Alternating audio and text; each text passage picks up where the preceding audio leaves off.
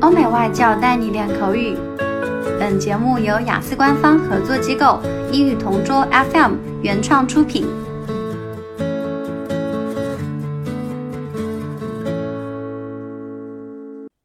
Describe a large company that you're interested in. You should say what it is, what it's like, what kind of business it does, how you know about it, and how you feel about it. A big corporation I'm interested in is Huawei.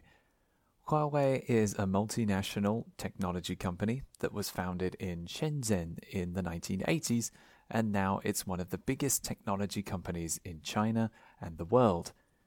Actually, a few years ago, it made over $100 billion in sales. It was founded by Ren Zhengfei, who is still the current CEO I first heard about Huawei while I was shopping at a supermarket. I remember seeing a large poster for a new smartphone. I think it was the Huawei P20X. Later that day, I went to a phone store and tried one of the Huawei smartphones. I remember being impressed by how light it was, the screen was wide and smooth, and I had never seen such a high quality camera on a phone before.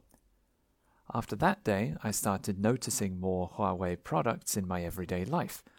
I heard about Huawei 5G phone towers, and I saw Huawei advertisements online. I also read an article about them which said that it has almost 200,000 employees and is the second most popular phone manufacturer in the world.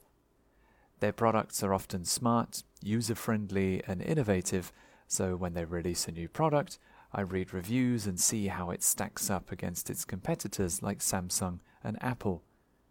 Maybe in the future, when I need to upgrade my phone, I'll check out the Huawei products and see if they're right for me.